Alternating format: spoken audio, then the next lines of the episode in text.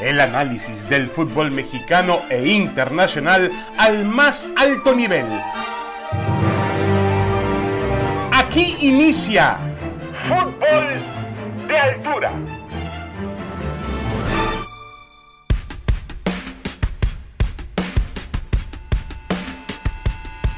Damas y caballeros, bienvenidos, bienvenidos. Estamos en Fútbol de Altura, el podcast de ESPN. Tenemos un invitado muy, muy especial para este día. Además, en una semana también que podemos catalogar como diferente, la semana del Clásico Nacional, el partido más tradicional, el partido pues de mayor abolengo, porque a pesar de que han surgido otras rivalidades, han crecido otros equipos, hay, hay mucha, mucha tradición, muchos nexos con el aficionado mexicano eh, en la combinación entre América y Chivas. Hoy estamos con Roberto Junco y también con Héctor Huerta y saludamos a Raúl El Potro Gutiérrez, exjugador del Atlante, por supuesto, del América, vivió clásicos, jugó bastante tiempo en el América.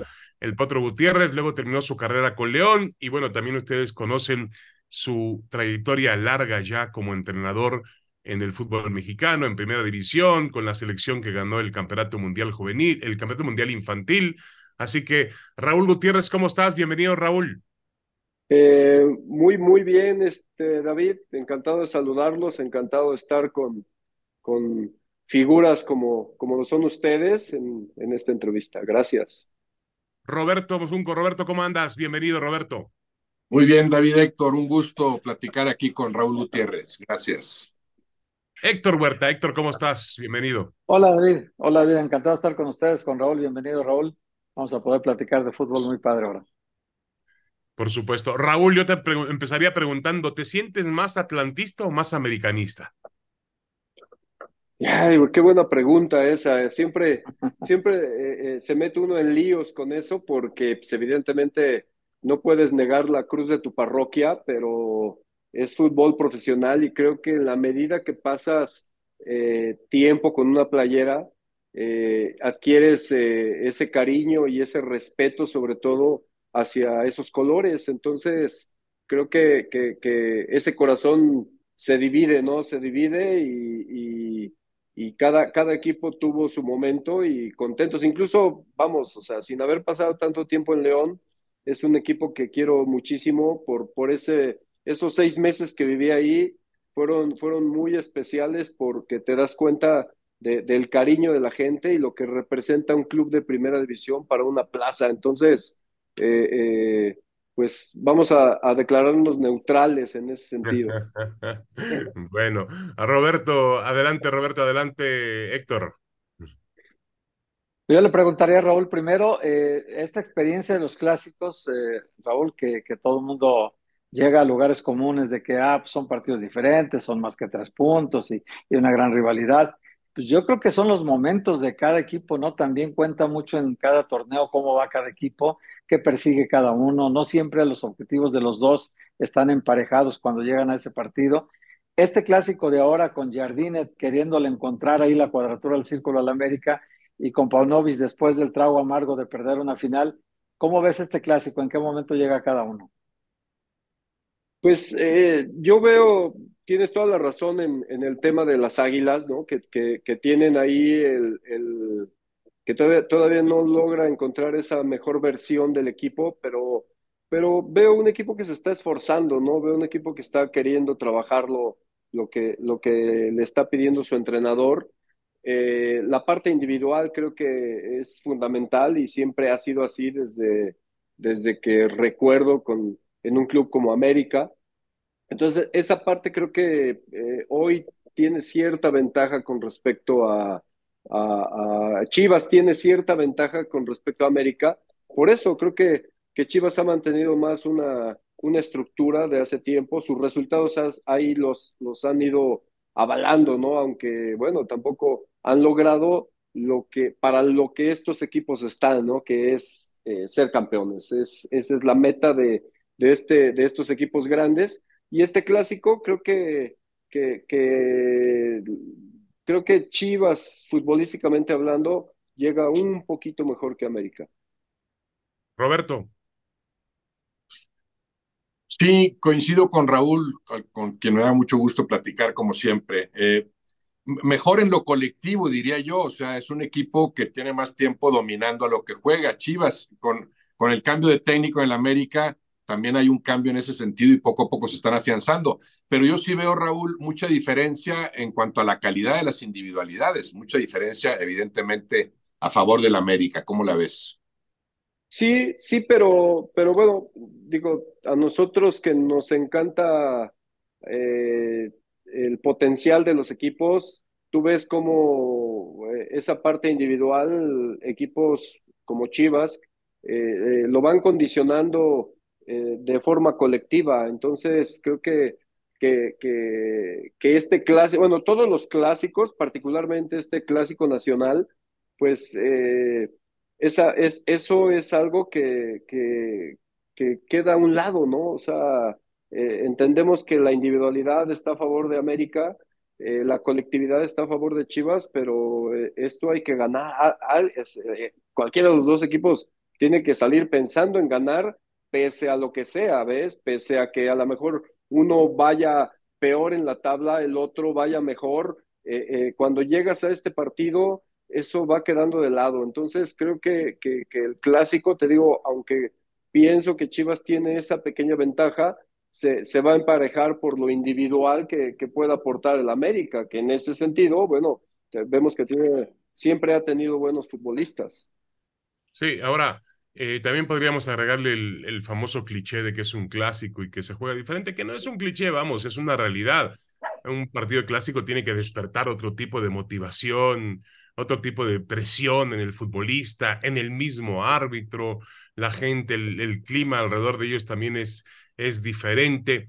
Eh, ahora, eh, Raúl, sí se ve al América, perdón, con un, entiendo muy bien lo que ustedes dicen, que parece que Chivas domina mejor un estilo de juego, pero yo veo al América con un equipazo, que en el momento en que detone y funcione, sobre todo de medio campo hacia el frente, puede marcar diferencias. Pero te pregunto, Ustedes los entrenadores siempre apuntan una cosa fundamental a la defensiva.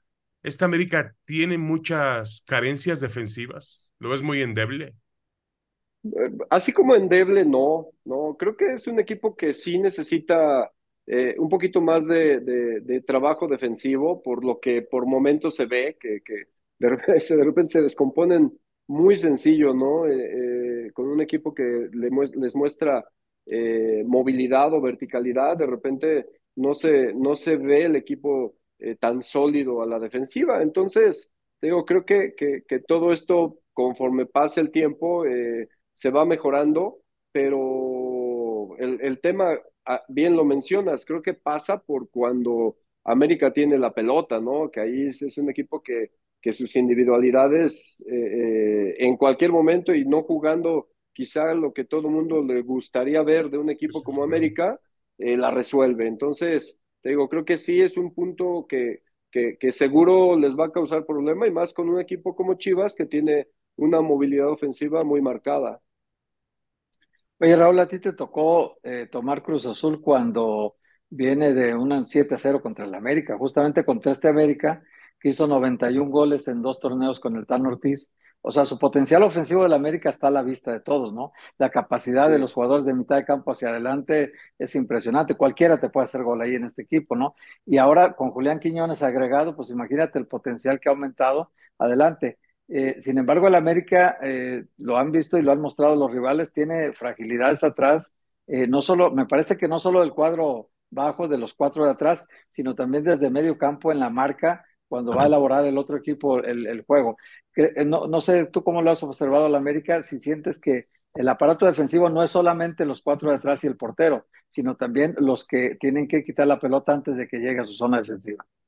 Es que eh, eh, mucho de, de, lo que a veces se da en un partido y que, y que al final pues todo desemboca en el, en el tercio defensivo, ¿no? Entonces, pero sin duda, si tienes un tipo como Kevin que se va de todas, todas, bueno, también tienes que tener a alguien que, que, esté muy al pendiente de, de, ese espacio que deja. Y creo que es algo de lo que ha adolecido un poquito, un poquito el equipo, ese, ese equilibrio que debe de haber cuando, porque se atacan y atacan casi todos, ¿no? Pero cuando se defiende también hay que tener ese espíritu colectivo que creo que eso es un poquito lo que, lo que por momentos, eh, por, lo que hace ver por momentos muy endeble a la defensiva, ¿no? Esos recorridos, si no está este, el lateral izquierdo, ¿quién es el que llega ahí? Si se mete el contención, ¿quién ocupa el lugar del contención?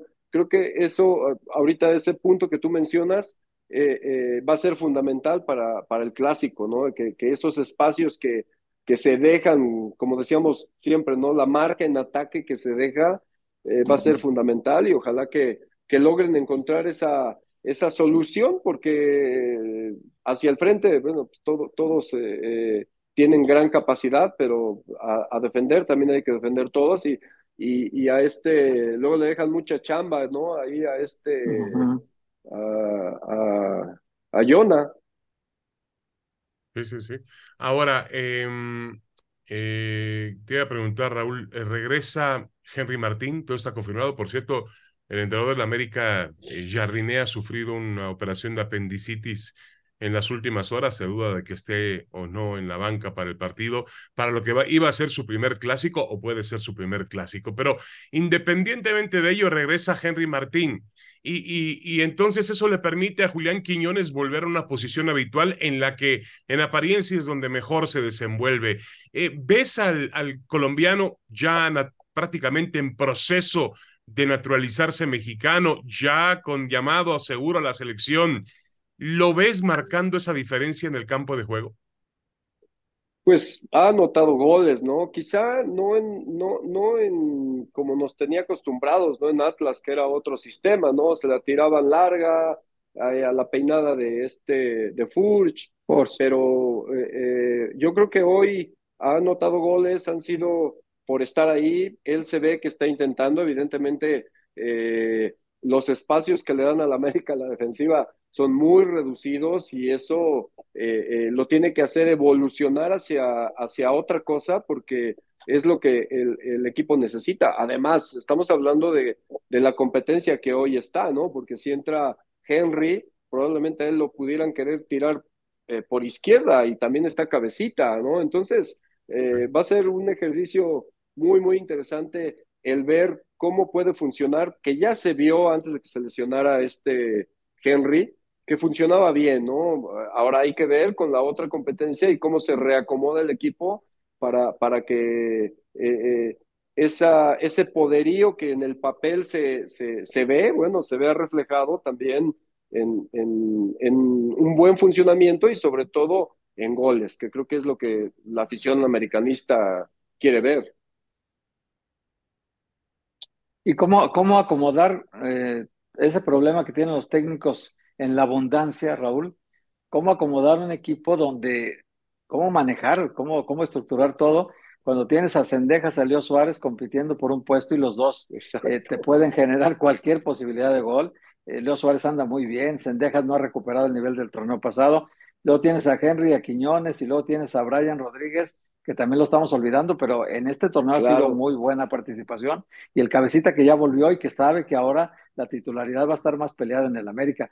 ¿Cómo, cómo convencer a todos ellos eh, que, que, el objetivo es el del grupo? Pues que lo que se persigue es que cada uno aporte lo que tiene, que es mucha calidad, y, y lo pongan al servicio del equipo. ¿Cómo convencerlos? Los egos. Pues sí, claro, digo, es, ese es el requerimiento, ¿no? Principal de los equipos grandes, ¿no? Y, y, qué bueno que los entrenadores tengan ese tipo de problemas, porque al final hablan de, de la capacidad que tienes para, para, de resolución para los partidos. Entonces, creo que ahí el día a día es muy, muy importante para empezar por una elección, sin duda, porque eh, yo soy de los que cree que, que las jerarquías se defienden eh, con buenos entrenamientos y mejores partidos en la cancha, eh, oficiales, quiero decir. Entonces, creo que, que la gestión que se tiene con los jugadores no inicialistas es fundamental, ¿no? Es, es seguir trabajando con ellos, que, que, mantengan ese, ese momento idóneo. ¿Para qué? Para que en el momento en el que esté arrancando no ande bien, no meta un gol o qué sé yo, está el otro y si el otro entra y lo hace, entonces se va generando ese, esa competencia interna que, los equipos grandes siempre tienen que tener. Correcto. Eh, eh, Raúl, cambiando un poquito de, tema, la selección mexicana de fútbol que ha comenzado una, una nueva era con, con Jaime el Jimmy Lozano. Eh, aparecen por ahí algunos nombres de futbolistas, sobre todo de medio campo, de carácter ofensivo, que lucen interesantes. El Chino Huerta, Jordi Cortizo. Está, mm, obviamente, también este muchacho Sánchez, el del, del Pachuca. Luis Chávez, cuando se ha convocado Sí, correcto. Luis Chávez cuando se ha convocado que juega en, en, em, en, Moscú. ¿Cómo se llama Héctor, este muchachito del Tolucas? Marcel Ruiz. Siempre se me va su También es un gran futbolista, pero lo han convocado con la selección sub-23. Pero, eh, ¿crees que se asoma por ahí el atisbo en medio de, de la crisis, en medio de las dudas que tenemos sobre la capacidad del futbolista mexicano? ¿Se asoma una, una generación o futbolistas que puedan refrescar el paso de la selección mexicana? Sí, claro. Eh, yo creo que, que, si bien es cierto, no puede ser eh, gradual en, en, el, en, el, en el big picture idóneo, pero creo que los mensajes que han dado estos futbolistas que, mencionas han sido importantes y, y, creo que es lo que eh, hablando hace ratito de competencia, de, equipos grandes, creo que una selección nacional pasa por ese mismo tipo de, circunstancias, ¿no? Creo que esos mensajes eh, eh, de resolución que dieron el otro día frente a Australia son muy buenos, hacen reaccionar no solamente al que, al que inicia, sino motivan al que también está esperando una oportunidad, ¿no? Para este partido creo que contra este, ¿qué? Uzbekistán vamos a jugar, ¿no? Eh, creo que se va a abrir ahí la ventana para, para ver a estos jugadores y que estos jugadores entiendan que, que oportunidades hay muy pocas, ¿no? O sea, va a ser muy interesante ver, por ejemplo, a, Sepúlveda, ¿no? Que, que, que, a ver cómo puede resolverla a un nivel competitivo distinto, porque si bien es cierto, el otro día eh, este equipo perdió contra Estados Unidos, o sea, perdió por un gol de vestidor y después al minuto 90 le clavaron otros dos goles. Entonces, creo que eh, vamos a ver un partido donde estos jugadores que están buscando una oportunidad van a tener la, posibilidad eh, enorme de, de, mostrarse y, de, y de que todo el mundo nos demos cuenta que son material de selección mayor, ¿no? Porque, porque en ese sentido a veces eh, esas convocatorias se ven muy likes. Entonces, creo que, que hoy hay material para, para buscar que esta selección nos represente muy bien en el 2026 y, y sobre todo, hablando de, la, de, los sub-23, que van a ser los que nos van a representar en el 2030, ¿no? Entonces, creo que hay mucho trabajo por hacer y qué bueno que, que, que, estos muchachos estén dando esos mensajes eh, eh, tan aceptables de, de, de, querer estar y de, y de que entienden lo que, cómo se debe de, defender una selección nacional, una playera, ¿no? Oye, Raúl, y, este, esto para defender la playera, pues tienes que, cuando es de selección nacional, si naciste en el país, pues evidentemente llevas el compromiso a otro nivel, ¿no? O, tendría que ser así.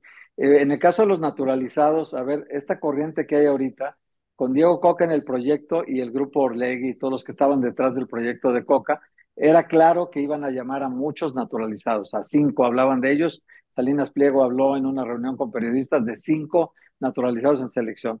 Y si vemos el escenario con Mateus Doria, con Berter Ame, con Nico Ibáñez, eh, con todos los que están ahorita con esta, Tiago Volpi inclusive, con esta idea de naturalizarse como Quiñones, ¿tú crees que la selección mexicana, eh, de cara al proyecto del Mundial en casa en el 26, sí tendría que contemplar esta posibilidad de los naturalizados en, un número alto que pudiera ser prácticamente la mitad de un equipo con naturalizados, ¿podría ser? Pues eh, yo creo que eso, eso lo, va a ir marcando eh, la propia competencia de estos muchachos, ¿no? Porque también yo creo que, que hay que dejar puntos muy claros, ¿no? Que, que es eh, qué aporta, qué aporta de diferente, porque se supone que ese naturalizado con, con todas las de la ley, por mencionarlo de una forma, eh, nos está aportando algo distinto que un, un, tipo nacido en México no nos está aportando. Entonces, creo que, que, que, en ese sentido este, este proyecto de Jimmy, creo que el, la inclusión inicial de este Quiñones, pues va a marcar una pauta, ¿no? Con respecto a eso, ¿no? Hoy te digo, hablamos de Quiñones que vimos en, en, eh, en Atlas, ¿no? Eh, yo lo quiero ver tan brillante ahora en América y que ese mismo brillo nos los muestre en selección nacional.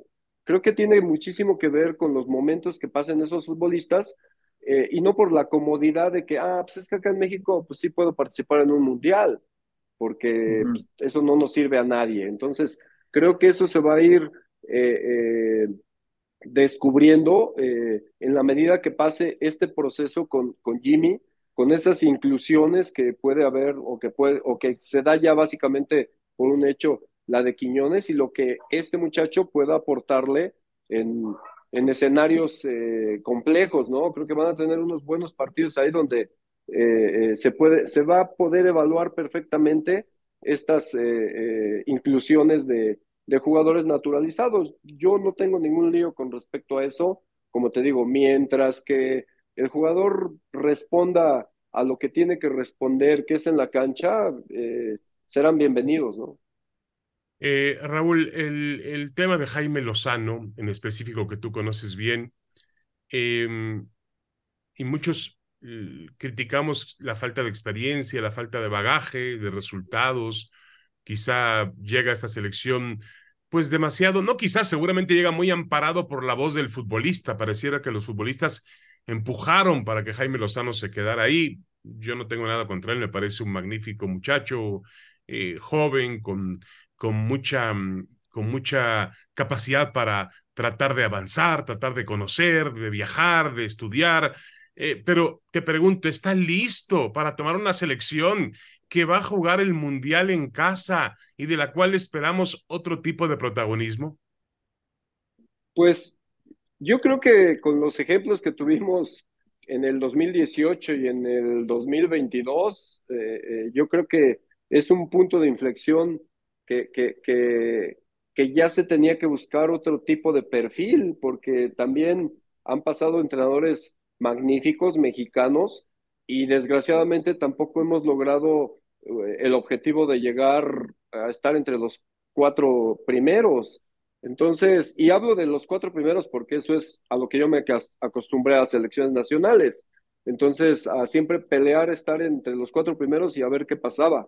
Entonces, yo creo que hoy eh, eh, la nomenclatura cambió precisamente por eso. ¿Por qué? Porque eh, se tenía que pensar de manera diferente.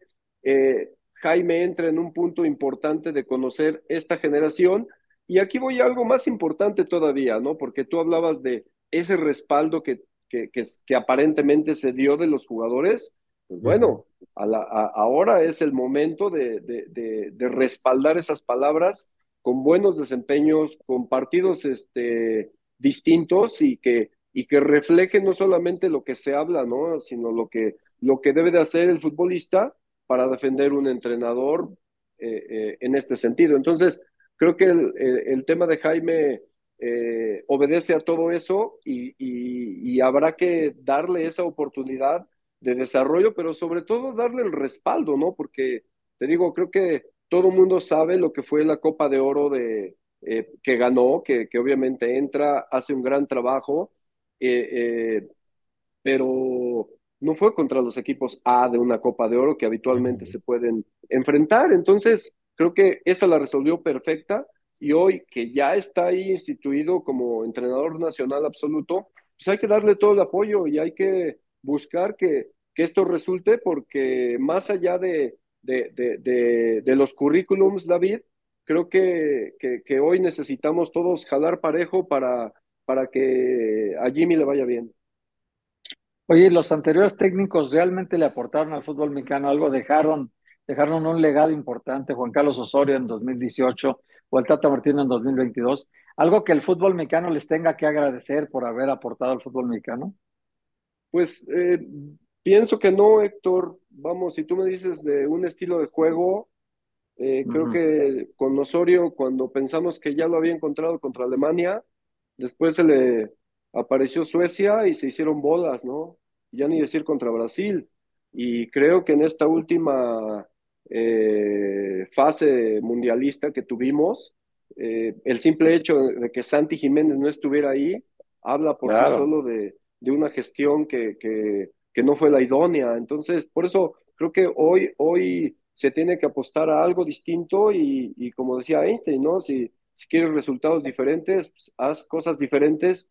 Y creo que hoy, hoy, Jaime, qué bueno que tiene esa oportunidad porque puede ser el punto de inflexión. ¿Para qué? Para que eh, estrictamente la experiencia no tenga eh, eh, que tener tanto el peso como habitualmente el currículum tenía que ser, que tenía que ser campeón en todos lados. O sea, a mí me pasó en el 2017, ¿no? Yo sabía que no podía acceder a selección nacional por todos los requerimientos que se, que se tienen para ese puesto y hoy que se abre esa posibilidad, creo que eh, la experiencia necesariamente no está peleada con la capacidad. Creo que si hay capacidad, este, la experiencia sin duda tiene un punto a favor, pero, pero creo que eh, se puede solventar y, ojalá que, que, Jaime lo logre.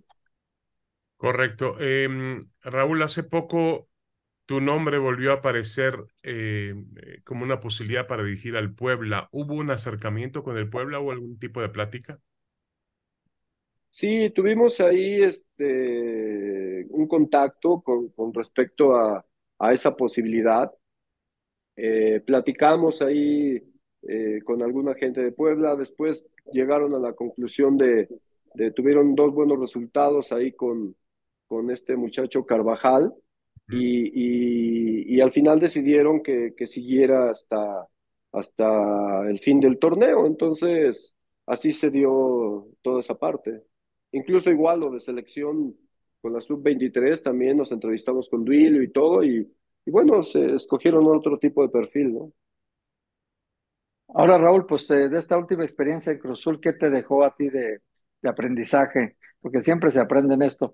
Y además eh, con el problema que tienes tú y todos los demás mexicanos, de que la primera oportunidad te la dan, la segunda es más complicada aquí en México así la experiencia así nos dice, ¿no? Que, que la han vivido los técnicos de primera oportunidad y luego después la segunda cuesta un poco más de trabajo. ¿Qué aprendiste tú de esta experiencia y qué esperas del futuro? No, seguir, seguir trabajando, Héctor. Creo que eh, yo todo lo que pasó con Cruz Azul después de mi salida simplemente corroboró que, que el trabajo que nosotros hicimos fue notable, o sea, saber que tienes un cuerpo técnico capaz, una metodología que funciona. Eh, ese equipo básicamente que heredó Tuca estaba mejor preparado físicamente del que yo recibí de, del Mister Aguirre. Entonces, eh, eh, y no calificaron. Y nosotros sí calificamos.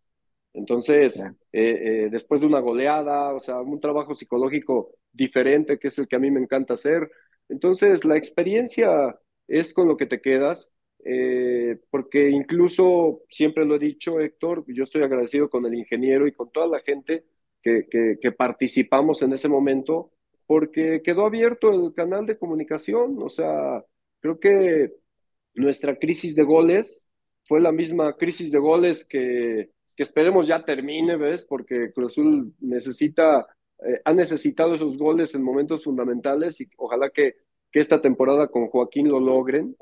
Eh, pero pero te me quedo tranquilo, ¿no? ¿Por qué? Porque hemos seguido demostrando que en poco tiempo eh, damos resultados. Entonces, yo soy de los que creo que, que, los equipos tienen un proceso de, de, de desarrollo y en, en, mi mundo de fútbol, yo, yo digo que un equipo eh, grande, si tienes mucha suerte, en seis meses puedes estar peleando un campeonato, pero en un año tienes que pelearlo sí o sí.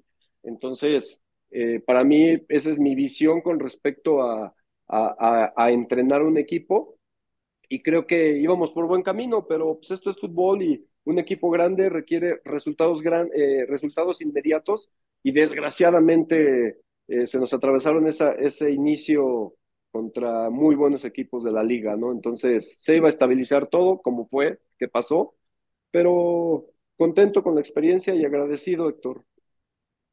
Em, Raúl, el, el, entrenador extranjero recibe más oportunidad en México que el entrenador mexicano?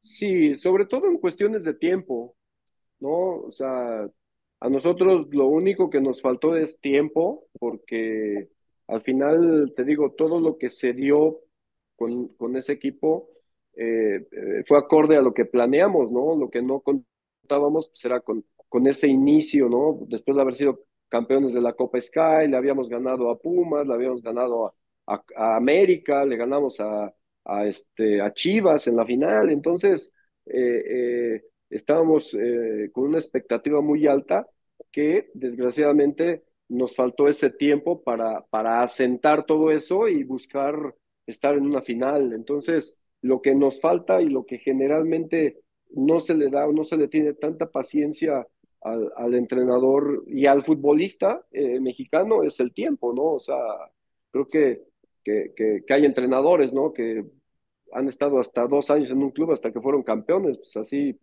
que no. Oye, Raúl, y este, de todas maneras, creo que el fútbol te tiene una buena sorpresa seguro para el futuro, porque al menos en el tiempo de Cruzul resolviste una crisis muy severa. El 7-0 fue para toda la afición y para el, para el plantel en lo profundo fue muy fuerte, fue un golpe durísimo. Y, y, lograste armonizar al, al, equipo, qué cosa muy difícil, ¿no? Armonizarlo para sacar adelante un torneo que parecía perdido, ¿no?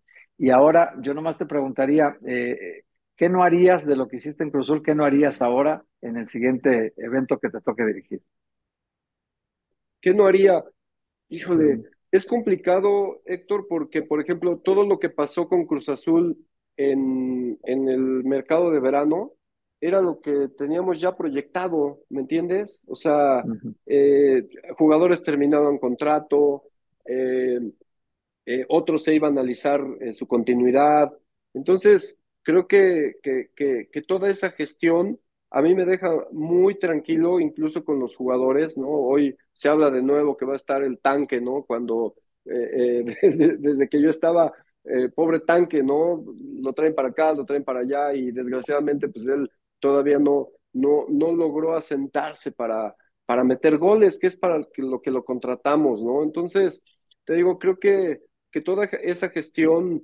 Eh, se podría eh, eh, mejorar o yo lo, lo, lo, pondría en ese contexto, sobre todo en, en un margen eh, un poco más largo, Héctor. O sea, porque en cinco meses es complejo encontrar todo. Un equipo que está en reestructuración, no solamente deportiva, sino administrativa, que esas son cosas que mucha gente pues, no ve y no les importa, pero no es sencillo eh, toda esa parte, ¿no? ¿Qué me hubiera gustado más? Seguirle dando proyección a esos muchachos que, que en, justamente en pretemporada metimos. ¿Por qué? Porque pues, hoy ves que algunos ya lo sacaron del club y pues, eran tipos que llevaban año y medio trabajando. Entonces, delanteros sobre todo, ¿no? Pero estamos, te digo, muy contentos de todo eso que hicimos porque eh, las circunstancias no nos ayudaron nada más, ¿no? La verdad es que encontrar un punto malo que, que nosotros digamos, es que esto tenemos que mejorar, pues yo creo que, que, que, como que es muy genérico y, y hay que aprender de todo, ¿no? Desde eh, la parte eh, estructural en, en la cancha. Te digo, de algo que estamos muy orgullosos es con la gestión de con los jugadores, porque si tú preguntas hoy a cualquiera de esos muchachos que estuvieron con nosotros, yo creo que te van, van, van a tener una opinión positiva de, de todo eso.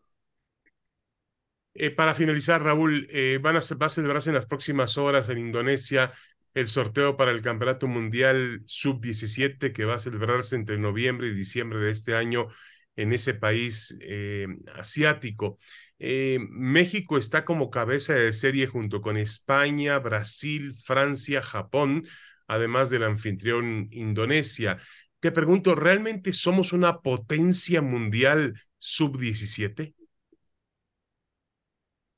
Eh, creo que nos estábamos perfilando para eso, este, David. Y, desgraciadamente eh, esa parte se vio minimizada, sobre todo eh, de cuatro años para acá, ¿no? Creo que, que ahí es donde uno a veces piensa que, que, que, que cuando algo funciona, simplemente mejóralo. Y, y, ahí es donde perdimos esa, esa continuidad que teníamos, ¿no? El, último eh, buen resultado que tuvimos fue, creo que en 2017 con Chima, que jugamos en Brasil, me parece. Entonces, eh, que fue un subcampeonato.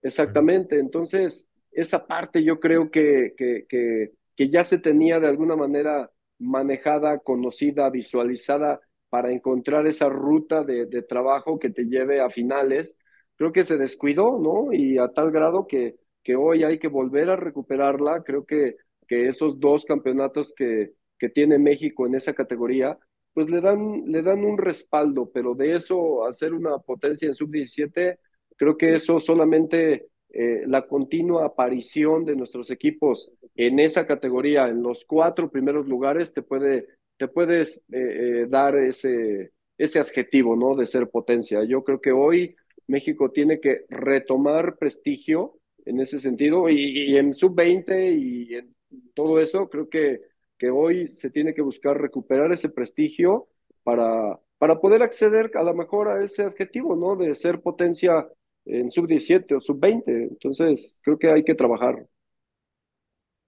Oye, finalmente, Raúl, de las selecciones de 2005 campeón del mundo y 2011 contigo, yo veo una diferencia en, cuanto a talento individual. La de 2005 me parece que tenía más y hubo figuras que eh, hicieron una larga carrera en el fútbol nacional e internacional, ¿no?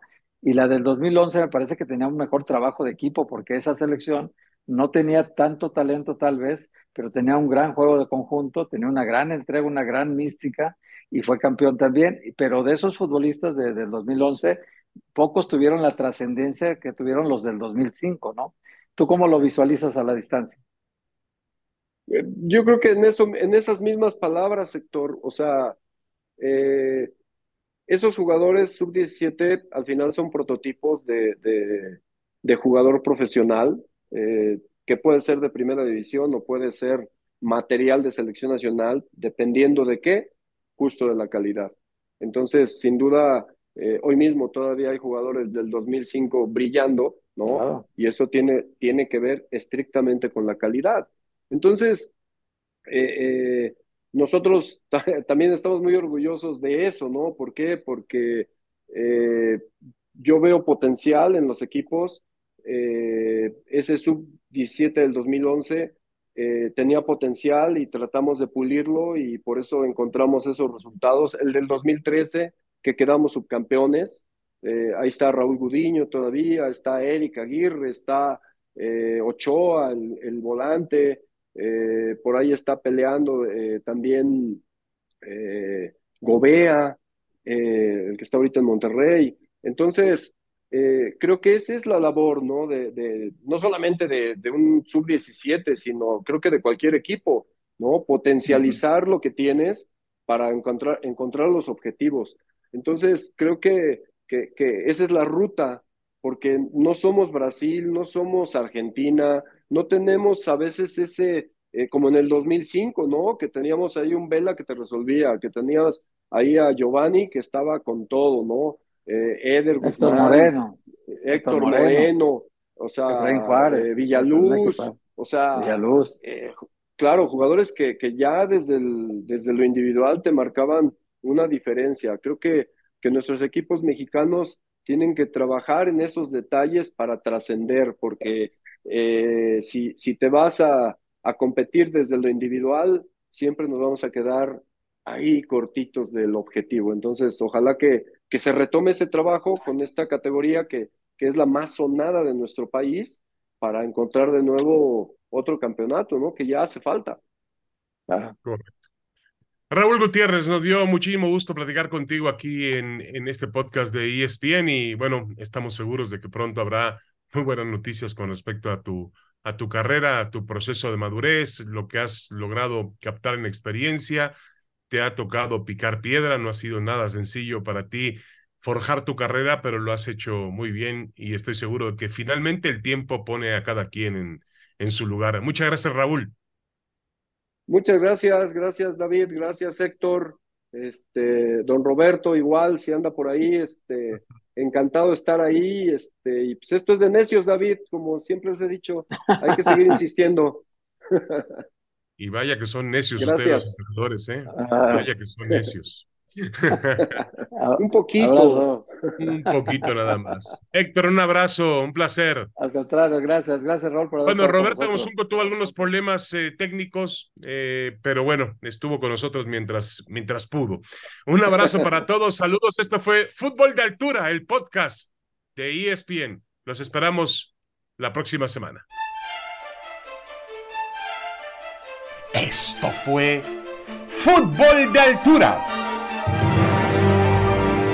El análisis del fútbol mexicano e internacional al más alto nivel